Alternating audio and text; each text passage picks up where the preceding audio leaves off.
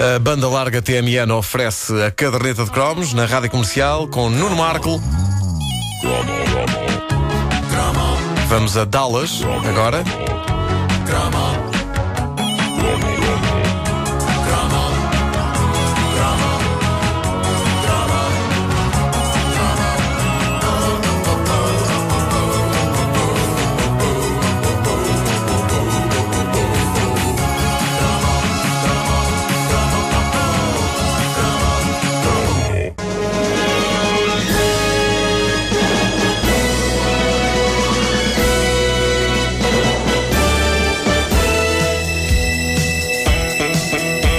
Bom,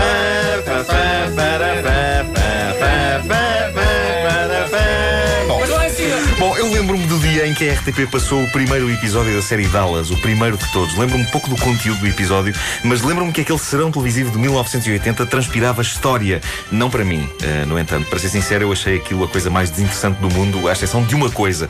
Um puto de 9 anos adorava o genérico daquilo. Exatamente. Com a vista aérea sobre a cidade, as explorações agrícolas, as torres de petróleo e adorava aquilo porque havia ali um elemento de jogo em busca da sombra do helicóptero que estava a filmar aquilo. se bem se lembram, via-se claramente a sombra do helicóptero passar lá em baixo e por alguma razão eu achava isso fabuloso. Não sei porquê, não me perguntem porquê, mas não era só eu, porque vários colegas meus de escola comentavam a coisa. Viste a sombra do helicóptero? Viste a sombra do helicóptero? Nós éramos muito aparvos. Éramos muito aparvos, muito aparvos. Bom, à medida que o tempo ia passando e que nós íamos crescendo, Dallas ia conquistando o nosso interesse para lá da sombra do helicóptero, nomeadamente ao nível das presenças femininas. Dallas tinha mulheres belíssimas do calibre de uma Vitória Principal ou de uma Charlene Tilton. A pequenina. Lembram-se? Sim, Era a loira? A loura? e, Nota e estilo estava. havia também a Linda Gray, que fazia o papel de Sue Ellen. Não, era, não era feia, não era feia, Tinha, mas tinha problemas. é, passava boa parte do tempo bêbada na série e isso tornava muito desagradável. Agora, Vitória Principal a fazer de Pamela Ewing e Charlene Tilton a fazer de Lucy Ewing, essas moças, uma morena e a outra loura, essas moças faziam o coração e outras partes do corpo de um jovem adolescente titular. Mas era para casar, não, Não, era? era o que eu ia dizer. Não era para casar. Ah. Não era para casar. Era para Entravam para, a categoria da. Da Samantha Fox. Não, a vitória principal estava ali, vai não vai. Sim, sim, Tinha um ar. eh, Ah, assim, e também tinha, tinha uma faceta de socorros a náufragos também, não é? Pois, pois tinha, pois tinha. É Ela é que salvou o homem da Atlântida. Sim. Já- repara, isto, isto era aberto a imensas, Imensas eh, coisas. interpretações. Eu julgava que estavas a pe- a pensar em boias. Boias. Não, não estava, não estava. Claro. Bom, e o que era Dallas? Basicamente, Dallas era uma novela gigante composta por 357 episódios que duraram uns bons 10 anos a ser transmitidos. E, enfim, aquilo era uma simulação de vida em que um espectador podia entrar e sair e voltar daí a dois meses que rapidamente punha em dia tudo o que tinha perdido e não era assim tão grave. Aquilo acompanhava a saga dos Ewings, uma família de magnatas do petróleo e um grupo de gente eh, envolvida em toda a espécie de amores, desamores e, sobretudo, toda a espécie de espetaculares sacanices e imoralidades nunca antes vistas na televisão portuguesa. Por imoralidades não se entenda eh, cenas picantes, porque Dallas, apesar de tudo, era uma série de horário nobre e não havia nada de explícito a acontecer. Oh! A série era todo um guia sobre capitalismo e badalhoquice nas suas mais variadas vertentes e tinha momentos inesquecíveis, geralmente protagonizados pelos dois irmãos antagonistas, o bonzinho Bobby, interpretado pelo Homem da Atlântida, lá está, Patrick Duffy, e o mauzão JR, interpretado por Larry Hagman, ou, como dizia eh, uma amiga da minha avó, o JR. Bom, eh, Momento-chave de toda a série e algo que parou Portugal como se tivesse acontecido com uma grande figura nacional, o momento em que JR leva um tiro, mesmo no final do último episódio de uma das temporadas. As pessoas ficaram doentes, não só na América, mas aqui em Portugal não se falava de outra coisa. Sim, senhor, que JR era uma besta, mas era o tipo de vilão que todo o Portugal adorava odiar. E não se dá assim um tiro daquela maneira a um mauzão tão querido. E aquilo foi um acontecimento quase digno de telejornal. Foi um mistério só superado vários anos depois pelo enigma Quem Matou Laura Palmer da série Twin Peaks. Aliás, quase podemos dizer que o Twin Peaks, uma série de que eu sou grande fã, era como que o Dallas das pessoas malucas. Era um bocado isso.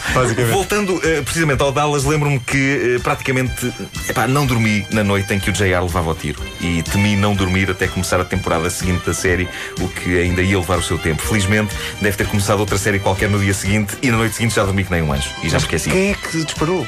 Eh, É uma não me lembro. pergunta ainda hoje. Não me lembro. Não era a Suela? Não era a. Suela? Não era a Suela? Não Não era, não era a mulher dele? Não sei, ela, foi ela que incendiou a casa. Isso sim. Eu na altura, Pois, pois, pois, pois, eu na altura estava a ligar para a haver roquete, não haver a escolha. Exato. Para votar Bloco P. A cena do atentado era arrepiante porque o J.R. Ewing estava sozinho no escritório e ia buscar um café na escuridão. A câmara assumia o olhar do criminoso. J.R. perguntava quem está aí? Aproximava-se de uma porta e pumba, levava com dois tiros. E a câmara fazia um zoom à cabeça de J.R. em sofrimento, a imagem ficava estática e apareciam os nomes dos produtores executivos da série e todo o Portugal arrancou cabelos em simultâneo. tudo, ficou tudo careca nessa altura. Mais chocante do que o momento do atentado JR é o momento em que o irmão bonzinho, Bobby, morre atropelado. Pelo menos até os produtores da série terem percebido que fazer o Patrick Duffy desaparecer da série estava a começar a fazer as audiências desaparecer também. E é então que se dá um dos momentos mais obscenos de ataque à inteligência do espectador jamais perpetrados por uma série. Num episódio, a viúva de Bobby, Pamela, lá está a vistosa Victória principal, acorda e ouve o som de alguém a tomar banho. Ela levanta-se, abre a porta da casa de banho e. Sim, o falecido Bobby Ewing está pacatamente a tomar banho, como se nada fosse. E sim, os argumentistas de Dallas venderam-nos a todos a ideia de que tudo o que aconteceu nos últimos episódios com a morte de Bobby era tudo um sonho da Pamela. Um sonho que durou mas não quase lembrava uma temporada. Durou quase uma temporada inteira. Eles negaram toda uma temporada da série. Mas eu na altura, negaram. Isso é eu na altura Negaram quase toda uma temporada. mas achei isto é tão parvo. Esmagador, realmente. pá. Assim vale a pena insultar um espectador. É mesmo tipo de alto a baixo. Bom, a verdade é que Estúpidos! a dada altura foi quase isso. Só faltava aparecerem a dizer-se: Olha, seus estúpidos! Ah, Dallas podia fazer o que bem lhe apetecia. Eu acho que a dada altura podia fazer. Toda a gente ficava agarrada àquela história, mesmo que extraterrestres eventualmente descessem sobre o Texas e raptassem a Lucy Ewing. Por acaso isso não aconteceu, mas penso que já devia estar na calha no momento em que a série foi terminada. Houve dinastia, houve sim senhor. Houve Falcon Crest, depois claro que houve, mas nenhuma soap opera americana chegou aos píncaros de tão mau que é bom do nosso querido Dallas. E lembram-se como é que a série acabou? Mesmo como é que a série acabou? Acabou assim. Alguém tinha de fazer esta piada. Alguém tinha de fazer esta piada. Lembras como é que acaba o aulas? Não, não me lembro que acaba assim.